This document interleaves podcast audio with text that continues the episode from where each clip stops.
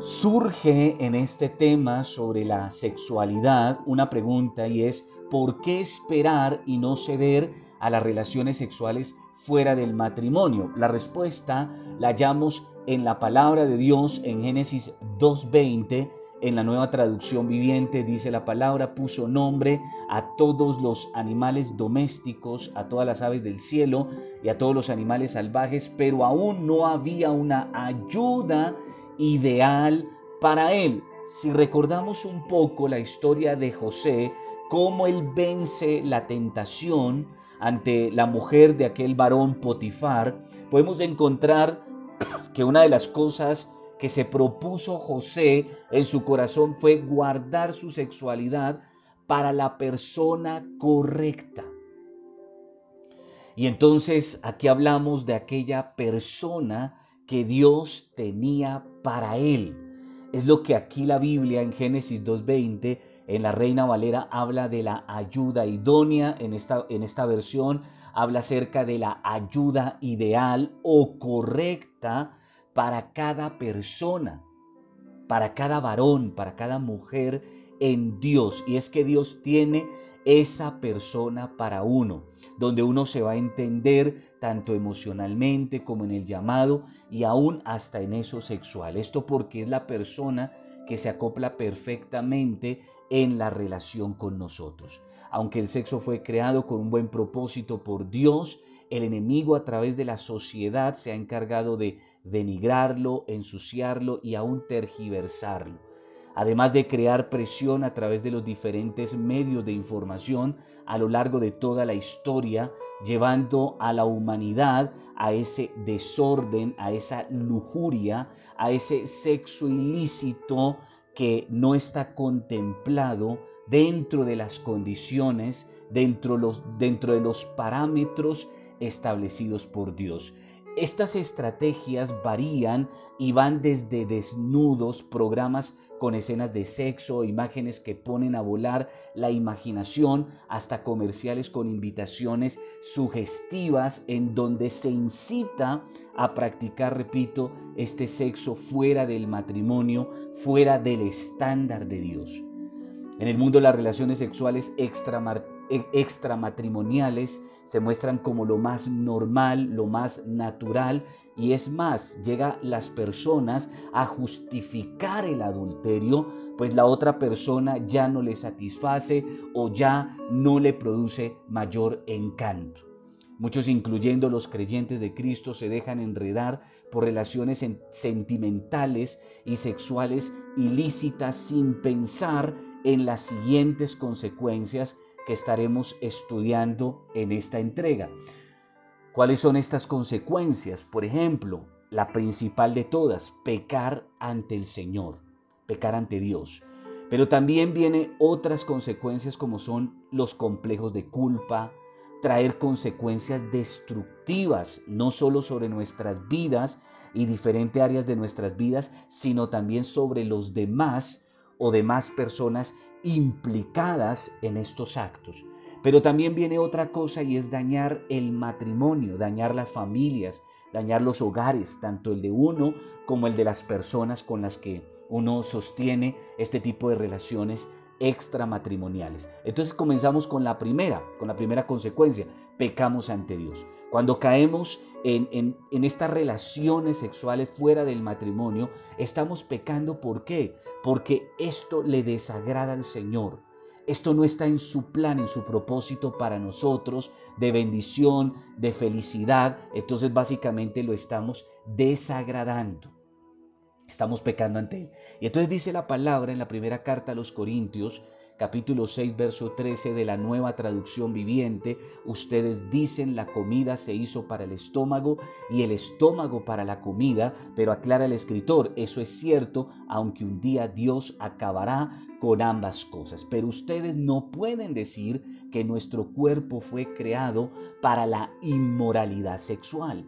Fue creado para el Señor y el Señor, y al Señor le importa nuestro cuerpo. Qué importante entender esto que está diciendo el apóstol, porque él aclara, ¿no? Es muy normal lo que por naturaleza ha sido puesto en nuestras vidas. pero esa, esa naturaleza en algún momento va a ser destruida. Y más cuando nosotros decimos que el, que, que el cuerpo solo fue creado para el sexo y peor aún, para la inmoralidad sexual. No, aunque Dios colocó eso en nuestras vidas, Él quiere que nosotros desarrollemos esa naturaleza, pero dentro del plano del orden, dentro del plano de su propósito, entendiendo que nuestro cuerpo le pertenece al Señor. Le pertenece al Señor y que al Señor le importa tanto lo espiritual como lo físico, tanto el alma como el cuerpo, ambas cosas le pertenecen y le importan al Señor. Todo pecado cometido contra el cuerpo es cometido directamente contra el Señor y esto incluye que la fornicación. ¿Qué es la fornicación? Todo lo que son las relaciones sexuales fuera del matrimonio, fuera del marco de lo sagrado, de lo que Dios santifica.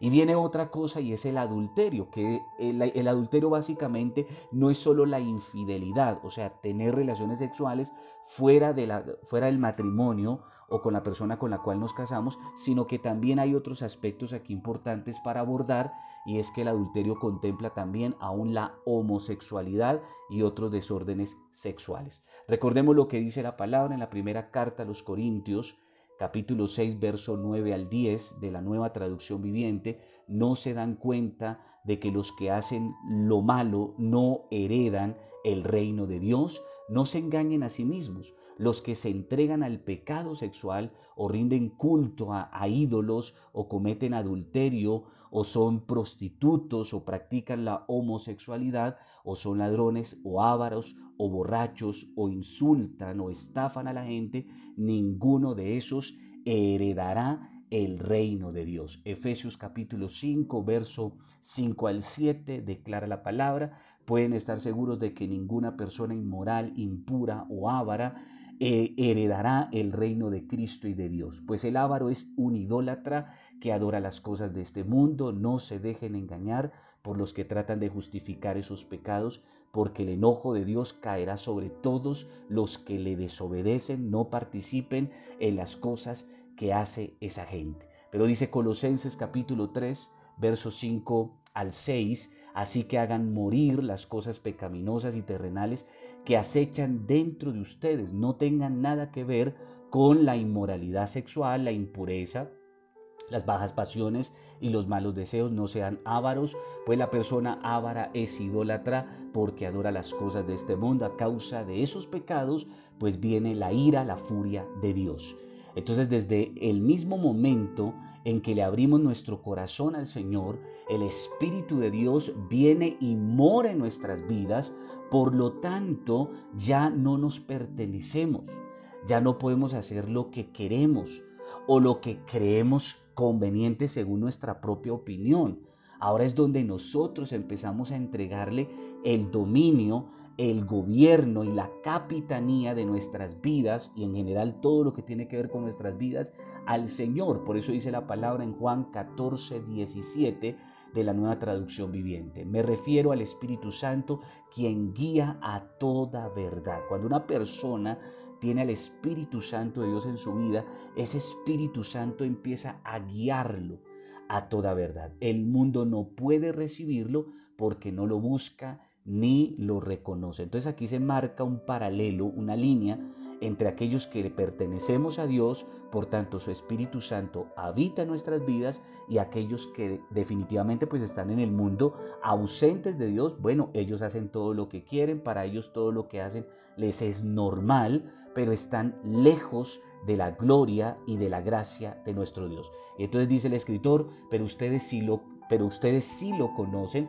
porque ahora Él vive con ustedes y después estará en ustedes, o sea, habitará en sus vidas. La primera carta a los Corintios 3:16 declara, no se dan cuenta de que todos ustedes juntos son el templo de Dios y que el Espíritu de Dios vive en ustedes. Primera carta a los Corintios 6:19, no se dan cuenta de que su cuerpo es el templo del Espíritu Santo, quien vive en ustedes y les fue dado por Dios. Ustedes no se pertenecen a sí mismo porque Dios lo compró a un alto precio. Por lo tanto, honren a Dios con su cuerpo.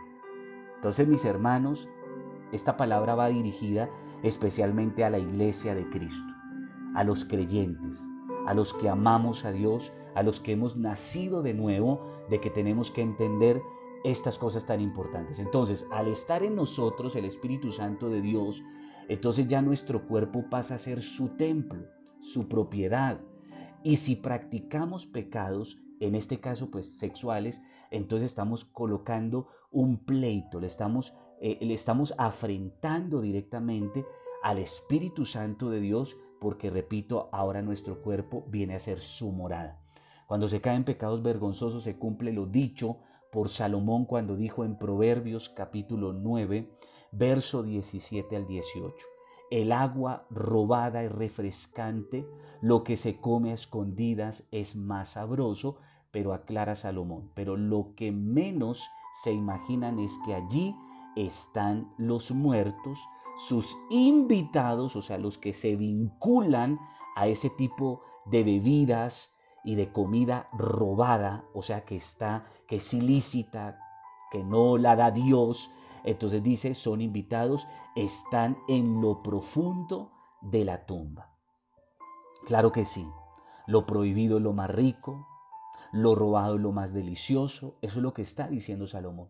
Pero lo que no se imagina la persona es las consecuencias que esto acarrea, no solo para su vida, sino para aquellos que vincula en ese tipo de prácticas, en ese tipo de actos que lo que hacen es llevar a las personas a la muerte. Entonces pecamos contra Dios y, cedemos por creer que, que nosotros eh, tenemos la razón. Porque muchas veces nos sentimos fuertes espiritualmente y entonces dice la palabra, el que cree estar firme, mire que no caiga, mire que no caiga. ¿Sí? Debemos estar conscientes de todo este tipo de cosas Muchos han caído, ¿por qué? Por tratar de estar en tono, como de cuadrar con las demás personas, por quedar bien, por estar dentro del círculo, dentro del grupo. Entonces la vida sexual activa y fuera de la voluntad de Dios quita la paz y crea una sensación de inseguridad respecto a Dios y viene acompañada de muchos temores, a lo cual, mis hermanos, pues básicamente es, es triste. Es triste vivir sin la seguridad y sin la paz del Señor en nuestro corazón. Entonces por eso viene la segunda consecuencia y es cuando hablamos de complejos de culpa. El pecado se muestra placentero y agradable a la vista, incluso enreda a muchos haciéndoles creer que no pasará mayores, que sabrán detenerse en a tiempo o cuando ellos consideren o quieran. Y entonces así muchos se vuelven, se vuelven hacia el mundo y entonces entran en, una situación de lujuria, de esclavitud, de, esclavitud, de, de estar ahí presos, presos de este tipo de trampas, volviéndose adictos a todo este tipo de prácticas, con baja autoestima en su vida e incapaces de sostener una buena relación sentimental con personas del sexo opuesto. ¿Quién va a creer? Pero todo este tipo de situaciones llevan a eso, a que nunca una persona pueda mantener una estabilidad emocional ni con ella misma ni con personas con las que de pronto pudiera tener una relación a futuro de matrimonio, de hogar. Entonces el pecado entra de una manera muy sutil a nuestras vidas y después de darle rienda suelta nos esclaviza hasta llevarnos a hacer cosas tan terribles como es el aborto. Ojo a eso.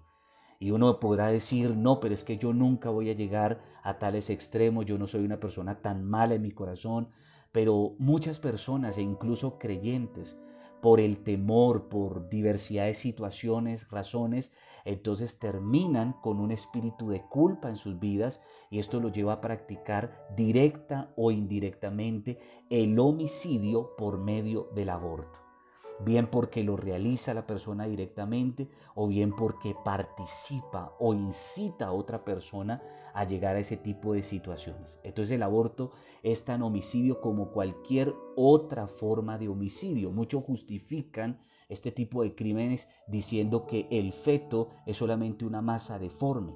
Pero la palabra de Dios en la pluma del salmista dice todo lo contrario a lo que pueda pensar la ciencia o el mundo. Dice la palabra en, Salmo 139, 15 al 16, dice lo siguiente, tú me observas mientras tú me observabas mientras iba cobrando forma en secreto, o sea, dentro del vientre, mientras entretejían mis partes en la oscuridad de la matriz. Me viste antes de que naciera.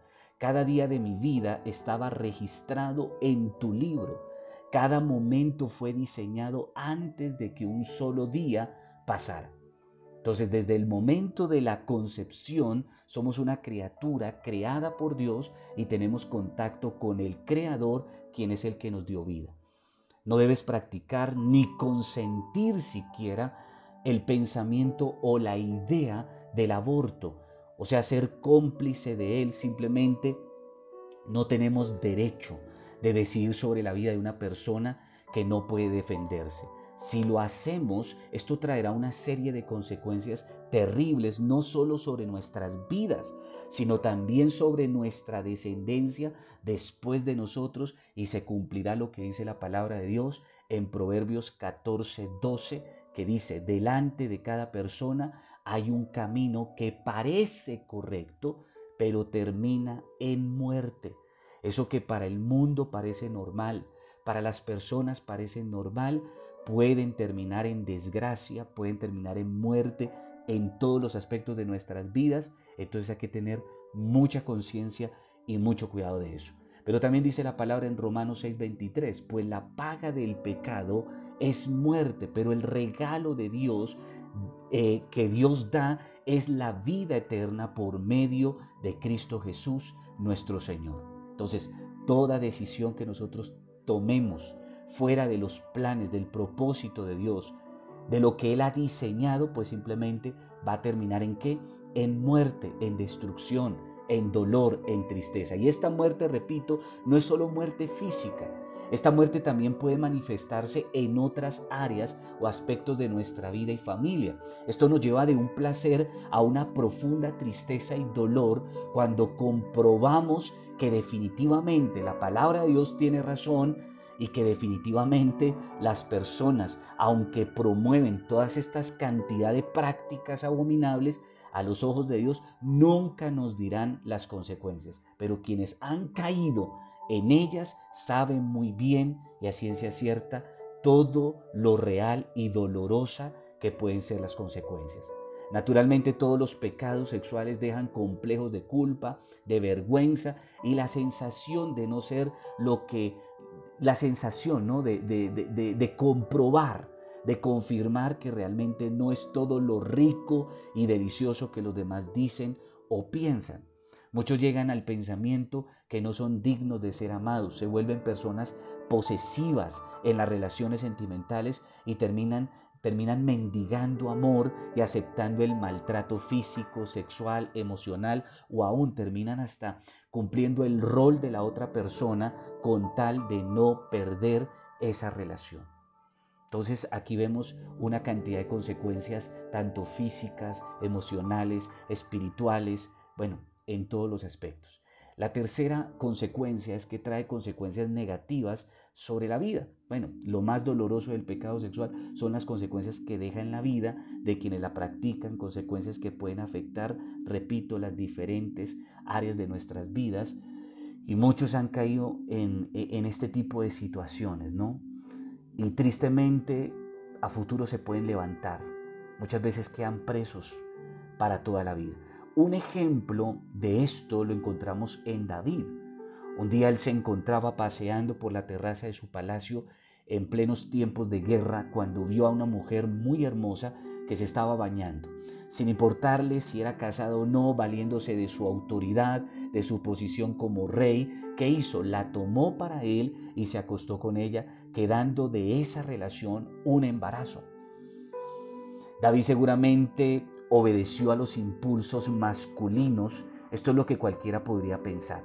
Pero lo que sí les puedo asegurar es que le dio libertad a su mente por divagar e imaginar cualquier cantidad de cosas. Además, contribuyó en gran manera en su vida que su vida ociosa, porque en lugar de haber ido a la guerra, estaba en tiempos de guerra, en vez de haber ido a pelear con sus valientes, él prefirió quedarse allí en su casa y entonces a partir de ahí y de estar en la ociosidad, perdiendo el tiempo, fue que le dio lugar en este caso a la tentación. Entonces podemos decir que el ocio no es buen consejero y abre la puerta para poner en nuestra mente cosas que no convienen y que una vez concebidas en nuestro interior nos llevan a qué? A pecar y de ahí a la muerte espiritual.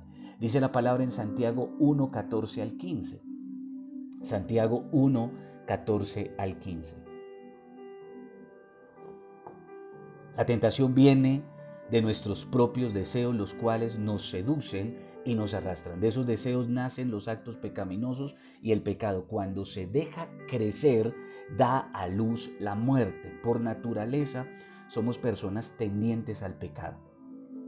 Mal haríamos nosotros en culpar a otros. No, porque gran parte de cuando caemos en pecado es simplemente descuido. Sabemos que estamos tendientes a caer, pero no hacemos lo posible por mantenernos firmes y fortalecidos en el Señor y en el poder de su fuerza. Por tanto, dejamos que ese instinto crezca en nuestras vidas. Aparte, lo alimentamos a través de lo que oímos, a través de lo que vemos, a través del ocio, la pereza y el descuido. Y entonces terminamos, ¿por qué? Por caer y al caer, repito, lo que dice el pasaje, terminamos en muerte. Pero esa aventura de David con Betsabé, esposa de Urías, quien fuera uno de sus valientes, no termina ahí. Cuando David se entera de que Betsabé queda embarazada, hace llamar a su esposo y realiza todo lo que está a su alcance para tratar de que de encubrir, o sea, de tapar su falta. Lo que hacen la mayoría de personas. Inmediatamente caen y vienen las consecuencias. No hayan la forma de cómo zafarse, entre comillas, de la forma más fácil. Toda esta historia de David tú la encuentras en el segundo libro de Samuel, del capítulo 11 al capítulo 12. Entonces el, el, pecado de David resulta en qué? En muerte, en muerte de uno de sus valientes. Termina en enfermedad para su vida, pero no solamente eso. Ese hijo que nació en pecado termina también por perder su vida, termina por morir. Esto es lo que se llama la justicia divina. Estos hechos muestran un cuadro muy doloroso de la vida de David como consecuencia de no tener cuidado, de no estar alerta, de permitir el pecado en su vida. Y entonces dice la palabra en Proverbios 26, 2, como el gorrión sin rumbo o la golondrina sin nido, la maldición sin motivo jamás llega a su destino. Quiere decir que cuando viene la maldición es porque algo la ocasionó. Algo hice mal para generar esa consecuencia negativa sobrevivida. Debemos entender que el pecado, más que un momento de debilidad, es una red del enemigo y que atrapa y lleva destrucción a quienes caen en ella. Actualmente son muchas las personas, repito, incluyendo creyentes, que viven las consecuencias, como lo son enfermedades venéreas, algunas de estas enfermedades son incurables y con efectos en la descendencia. Es triste ver cómo niños nacen contagiados de estas enfermedades como fruto del pasado de sus padres. Algunos por seguir en relaciones sexuales fuera del matrimonio caen en la explotación sexual, son afectados emocional y físicamente. Otros entran en el mundo de la prostitución y atan sus vidas con las maldiciones de estas personas, pues se han hecho una sola carne y espíritu con esas personas.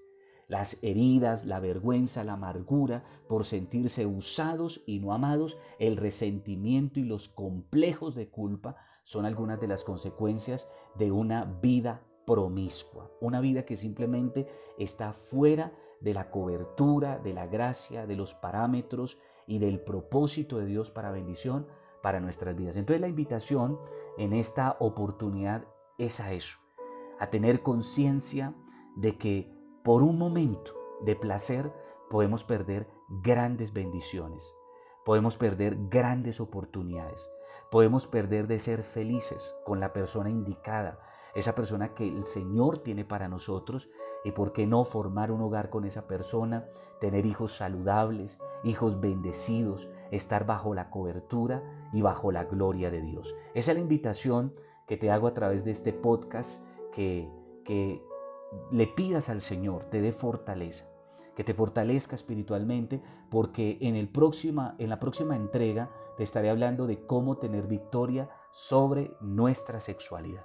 Pero por el momento, importante, que permitas que la palabra de Dios opere y haga su obra en tu vida. Quiero invitarte para que oremos y le demos gracias a Dios. Señor, en esta hora te alabamos, te bendecimos por tu bendita palabra, porque quita el velo de nuestros ojos espirituales, porque nos permite ver con claridad muchas verdades que nos eran ocultas, a través de las mentiras que el mundo, a través del enemigo, pues nos hace ver como si fuera algo normal, algo que es común y que muchas veces sin querer terminamos justificando este tipo de cosas que lo único que van a hacer es acarrearnos cualquier cantidad de problemas, no solamente a nosotros, sino a los nuestros y a aquellas personas que vinculamos, que las hacemos partícipes de esas prácticas abominables que tú desapruebas y en las cuales, Señor, tú las condenas, que tú no te agradas, Señor, que te ofenden, que tú abominas, Señor.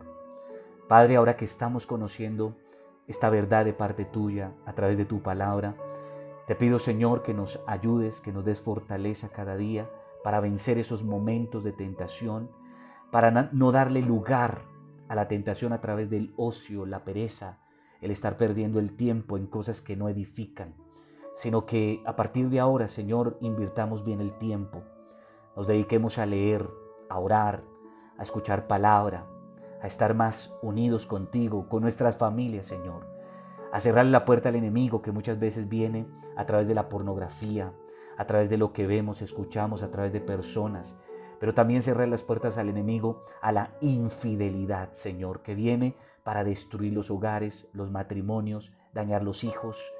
Señor, en esta hora te quiero pedir, Señor, porque tú nos cubras con tus preciosos ángeles y que extiendas tu manto de gloria, de poder, sobre nuestras vidas, Señor. Ayúdanos en el poderoso nombre de Jesús en este tiempo a ser hombres y mujeres leales, de honor, con códigos altos de honor, Señor, que seamos fieles, fieles tanto a ti, Señor, como a las personas, a la familia, Señor. Te lo pedimos en el nombre poderoso de Jesús. A ti te damos toda la gloria, toda la alabanza y toda la oración por siempre. Amén y amén.